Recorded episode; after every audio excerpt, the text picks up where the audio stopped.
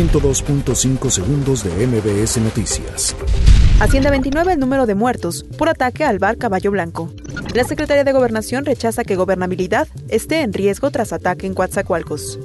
Andrés Manuel López Obrador se reunirá con líderes sindicales de Estados Unidos el próximo miércoles.